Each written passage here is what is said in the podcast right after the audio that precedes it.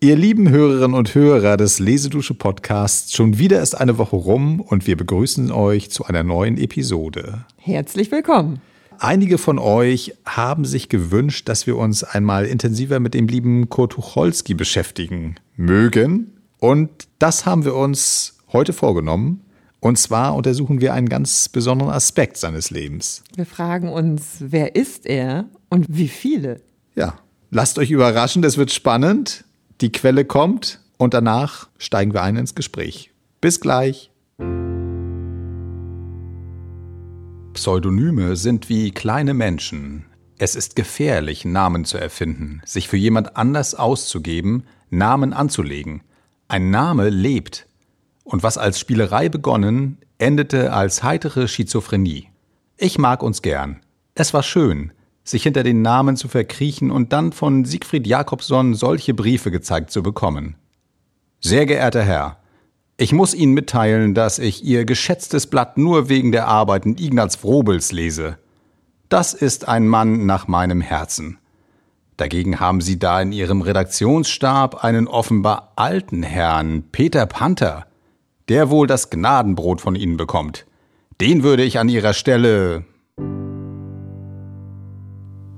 Da sind wir wieder. Und wie ihr schon festgestellt habt, beschäftigen wir uns heute mit den merkwürdigen Pseudonymen von Kurt Tucholsky. Das ist eine Sache, die, wenn ich jetzt mal für mich mal spreche, am Anfang ausnahmsweise, dass mir die Pseudonyme zwar geläufig waren die ganze Zeit, aber ich habe da gar nicht drüber nachgedacht. Die waren irgendwie, mhm. wusste ich, da so gibt so, die laufen so mit, aber ich habe mich damit nie beschäftigt und bin ganz froh, dass wir das jetzt mal gemacht haben. Wie ging es dir dann?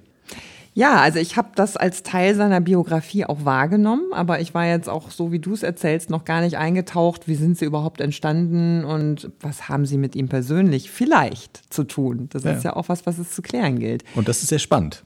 Absolut. Jedenfalls haben wir gerade einen Ausschnitt aus dem schönen Buch mit fünf PS von ihm gehört. Damit leitet er eine Sammlung der Texte seiner verschiedenen Alter Egos ein. Das ist richtig, genau. Und diese fünf PS meinen tatsächlich auch seine fünf Persönlichkeiten, die in ihm sind. Er nennt sie auch an anderer Stelle fünf Finger seiner Hand. Ja, und da sieht man schon, dass es tatsächlich so, dass die sehr stark zu ihm gehören. Das ist nicht eine Spielerei, sondern mhm. die scheinen sehr tief in ihm drin zu wohnen. Und wenn wir da mal genauer hinschauen, werden wir das auch feststellen an bestimmten Eigenschaften. Und zum Beispiel auch, dass seine Hand ja nicht von Anfang an komplett war. Aber auch das interessanter Teil der Geschichte. Ja. Haben wir sie schon genannt? Wir haben sie noch nicht genannt. Also, da ist der Ignaz Wrobel. Dann gibt es die beiden Tierpersönlichkeiten, Peter Panther und Theobald Tiger. Dann, dann, kam hinzu der Kaspar Hauser. Richtig. Und der fünfte ist tatsächlich, den hat er auch so bezeichnet, dass der gleichwertig ist, ist er selber, Kurt er Selber. Genau. So kommen wir auf die fünf. Ich dachte früher auch mal, mein Gott, fünf, wie kriegt das nicht zusammen? Aber tatsächlich ist er selbst der fünfte im Bunde. Wir haben mal jetzt ein bisschen recherchiert zu diesem Thema. Wie kommt das dazu? Wo kommen die her? Und haben tatsächlich in diesem Text, Ulrike hat das eben schon gesagt, in diesem Vorwort zu dem Sammelband mit 5 PS hat er das sehr ausführlich dargelegt.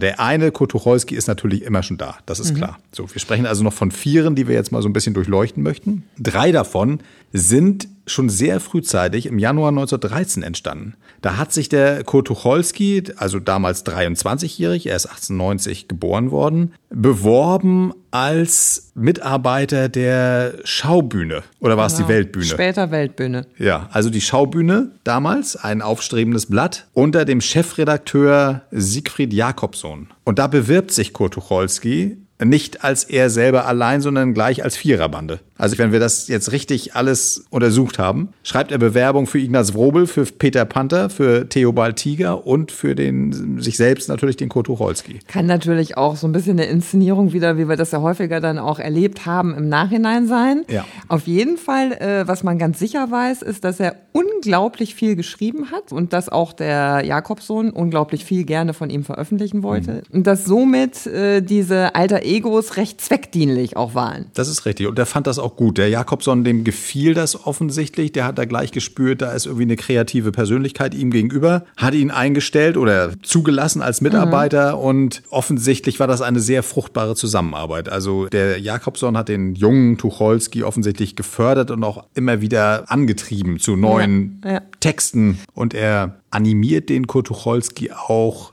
diese Persönlichkeiten aktiv zu verwenden. Das ist also offensichtlich so gewesen, dass er ihm zum Beispiel sagt, du, Peter Panther, da brauchen wir noch ein bisschen was. Genau, er hat auch darauf geachtet, dass das irgendwie ein Gleichgewicht ergibt. Mhm. Also wenn wir vielleicht die Charaktere auch noch mal ein bisschen ausleuchten.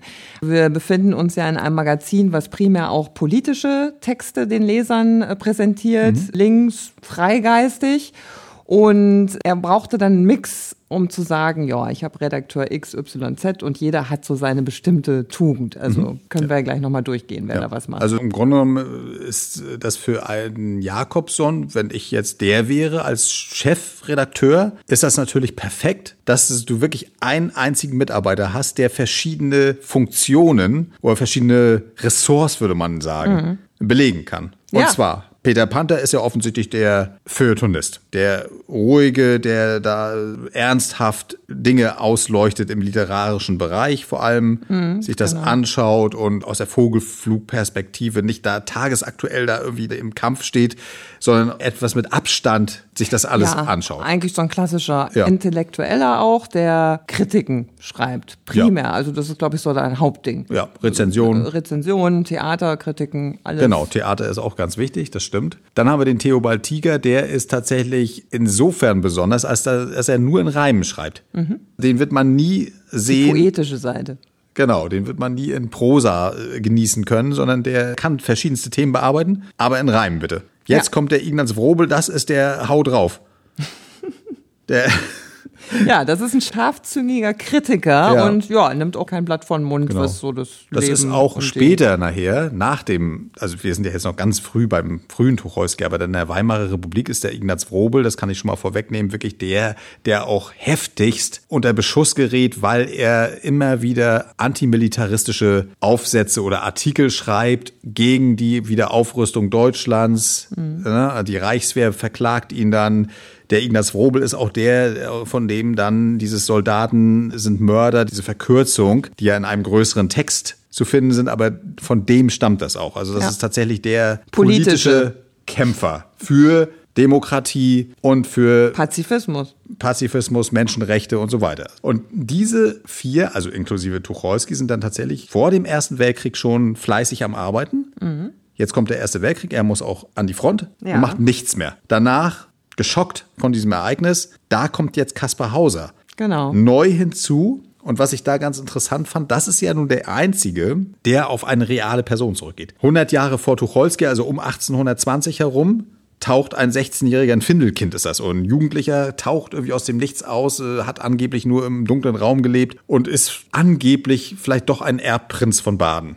Und, aber der Anfang ist eigentlich das Wichtige, weil Tucholsky selbst sagt dann darüber, dass Kaspar Hauser dann die Augen aufschlug und in die Welt sah und nichts verstand. Ja. Also es passt natürlich wirklich zu, genau zu diesem ersten Teil, dass eigentlich der Kaspar Hauser aus einem dunklen Raum, mhm. aus dem Nirgendwo kommt, mhm. schlägt dann die Augen auf, kann man sich so richtig vorstellen, mhm.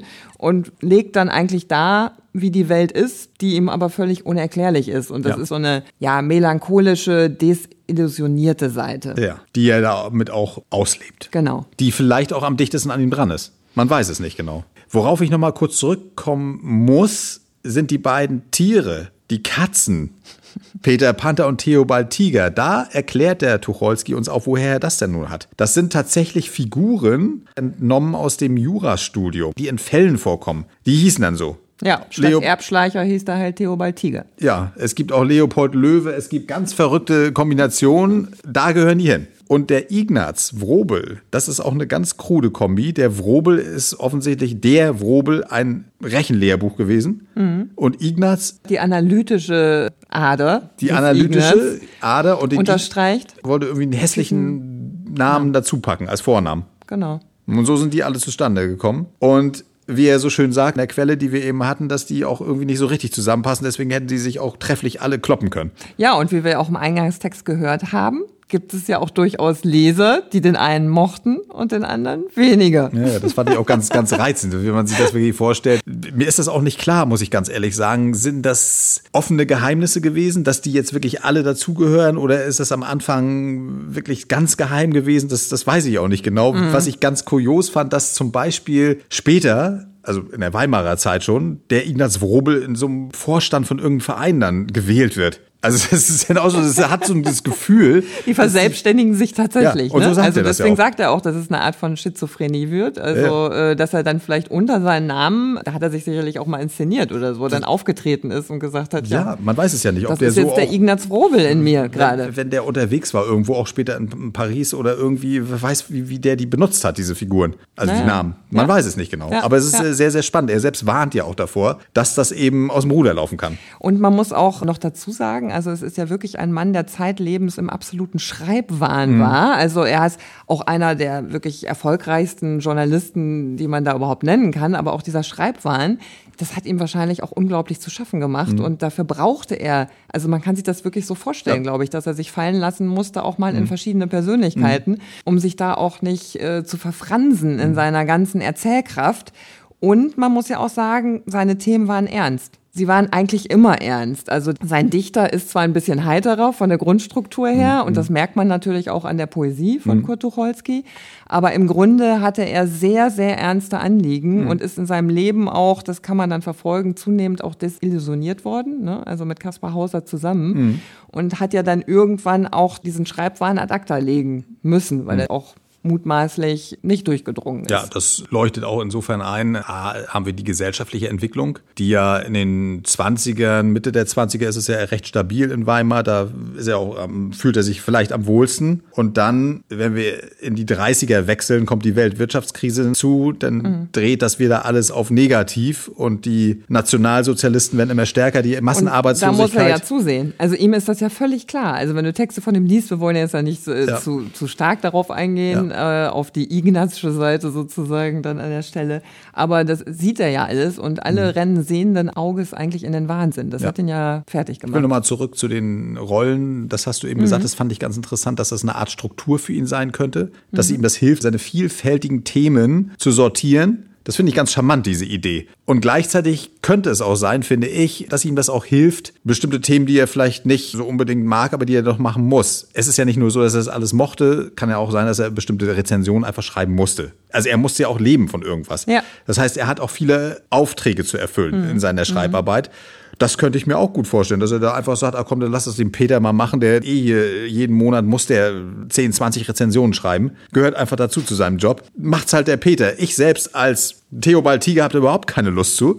Aber der Peter, der macht das halt. Ich tiger lieber das, in den Fersen rum. Ich könnte mir das schon vorstellen, dass das auch für so jemand, der ist ja wirklich kompliziert gewesen, ja. auch der Kotucholski und auch mit sich selbst beschäftigt, dass sowas auch noch zusätzlich für ihn ein Ventil ist. Mhm. Dass ja. er da einfach verteilt, die Aufgaben verteilt, du diese an diese fünf Finger, so die ihr zwei macht jetzt das hier, seht zu, dass ihr das Geld rankriegt und der eine kann so ein bisschen spinnen und der vierte ist an der politischen Front tätig, was ihm wirklich wichtig ist. Und ich mag gerade, muss ich auch sagen, diesen heiteren, mhm. den mag ich wirklich sehr. Also das ist schön, dieses das Ideal oder auch ich finde ganz reizend auch in dem, diese Berliner Dialekte Mutter ins Hände. Also das sind ganz tolle Sachen, die nicht nur lustig sind, die gehen auch so ans Herz. Ja, und das ist ja gehen ans Herz ja. und auch sehr feinsinnig ja. und auch mit einem ja, schwarzen Humor zum mhm. Teil. Also mhm. du wirst ja auch in fast jedem ja. Gedicht überrascht, ne? Ja. Von hinten überholt mal eben. Und so, und das läuft ja nun ganz gut mit denen, die haben sich eingegruft, aber ihnen ist leider kein langes Leben beschert. Und da hast du nun etwas herausgefunden. Ja, am 16. April 1932 ist werden sie zu Grabe getragen. Wer? Alle vier? Alle fünf? Alle, Nein, einer alle lebt. vier. Also die vier und der Kotucholski überlebt das Ganze noch gerade. So, so sieht's aus. Nicht ja. mehr ganz lange, aber er überlebt es. Also ja. da hört er auf zu schreiben für die Weltbühne. Das mhm. ist der einfache Grund mhm. an der Stelle und trägt damit dann auch seine Pseudonyme die, zu die, die Truppe. Das ist schade, aber da, ja, das und ist aber ist, konsequent. Es ist konsequent und es ist aber wahrscheinlich auch so, man könnte jetzt meinen, das hat jetzt nur mit der Weltbühne zu tun, hm. hat es aber wahrscheinlich auch nicht nur. Weil hm. ich glaube, zu der Zeit ist er auch tatsächlich schon an einem Punkt, ja. wo er selber nicht Gut, mehr genau. Es ist ja auch nicht mehr äh, haltbar, ne? Also er merkt, die, die Richtung ist klar, die politische Richtung, mhm. aber auch wahrscheinlich er persönlich auch. Dieses freie Arbeiten, das ist immer schwieriger und insofern. Der ist ja auch krank, ja. eigentlich seine zweite Lebenshälfte fast immer krank. Mhm. Und da leidet er natürlich auch noch zusätzlich drunter. Schade, ne? schade, schade. Ja, und 1936 dann ein sehr früher Tod, wo man nicht genau weiß, ist es Selbstmord oder ist es aus Versehen passiert. Ja. Man weiß es nicht genau, aber eben sehr früh. Genau. Gestorben mit nur 46 Jahren. Gut. Aber bis dahin hat er uns ein sehr großes Werk hinterlassen, von dem er auch natürlich wir vieles ja, in der Lesedusche Wir findet. haben ja schon auch öfter Spezialsendungen gemacht dazu. So, und heute aber zu Ehren dieser Fünferbande haben wir nochmal einige typische Sequenzen herausgesucht. Die könnt ihr gleich jetzt zum Abschluss nach unserem Gespräch hören. Und eingeleitet werden sie dann auch nochmal von Kurt Tucholsky selbst. Richtig, der das nochmal einmal äh, kurz sie beschreibt. Ihr könnt sie sehen. Es sind also auch körperliche Bezüge drin, damit man die so mal ein bisschen vor Augen hat. Und dann so einige typische Aussagen. Also bleibt bitte dran und genießt es. Und wir hoffen, das hat euch Freude gemacht, dieses Kleinod, was wir diesmal für euch äh, produziert haben. Und wir freuen uns schon auf die nächste Woche mit euch. Ja, also bleibt gut. dran, bleibt, bleibt uns treu und bis bald. Tschüss. Tschüss. Ich sah mit ihren Augen, und ich sah sie alle fünf. Wrobel, einen essigsauern, bebrillten, blau rasierten Kerl, in der Nähe eines Buckels und roter Haare. Panther, einen beweglichen, kugelrunden, kleinen Mann. Tiger sang nur Verse, waren keine da, schlief er. Und nach dem Kriege schlug noch Kaspar Hauser die Augen auf, sah in die Welt und verstand sie nicht. Eine Fehde zwischen ihnen wäre durchaus möglich. Sie dauert schon 37 Jahre. Ich, Ignaz Wrobel, liebe es, den Schaffner auf dem Omnibus zu betrügen. Dann fahre ich umsonst. Ich bin jähzornig. Ich habe schon zweimal meinen Bademantel zerrissen, um ihn zu strafen, Krawatten zerschnitten, ein Glas auf den Boden hingefeuert. Ich lüge, um der Lüge willen, mit Herzklopfen, ob es herauskommt. Meist kommt es nicht heraus. Ich kann ganz gut lügen. An Peter Panther. Peter Panther, Mitarbeiter, steig doch auf die hohe Leiter, singe doch von aktuellen, zeitgenossen Zwischenfällen. Lass die Liebe, lass die Damen mit den freundlich blonden Namen, lass die bunten Busentücher und vor allem lass die Bücher. Lass sie Bücher schreiben, drucken, wozu da hinuntergucken? Frisch, hinein ins volle Leben, aktuell musst du dich geben. An Theobald Tiger. Lieber Herr Tiger, ich danke Ihnen vielmals für Ihren freundlichen Gesang. Sie haben, wie ich, den Vorzug, ein Pseudonym zu sein. Aber Sie haben den noch weitaus größeren Vorzug, das Ihrige in kurzen oder langen Zeilen, die am Schluss einen Gleichklang aufweisen, schreiben zu können. Das kann ich nun nicht. Und der richtig gedichtete Dichter hat's doch besser als der, der das tut, was alle können. Ganz einfach Deutsch schreiben. Nicht wahr? Lieber Herr, zum Märtyrer habe ich nicht das Zeug. Der Mensch hat neben dem Trieb der Fortpflanzung und dem zu essen und zu trinken zwei Leidenschaften. Krach zu machen und nicht zuzuhören. Man könnte den Menschen geradezu als ein Wesen definieren, das nie zuhört. Wenn er weise ist, tut er damit recht, denn Gescheites bekommt er nur selten zu hören. Lesedusche Entdecke die wohltuende Wirkung des Lauschens.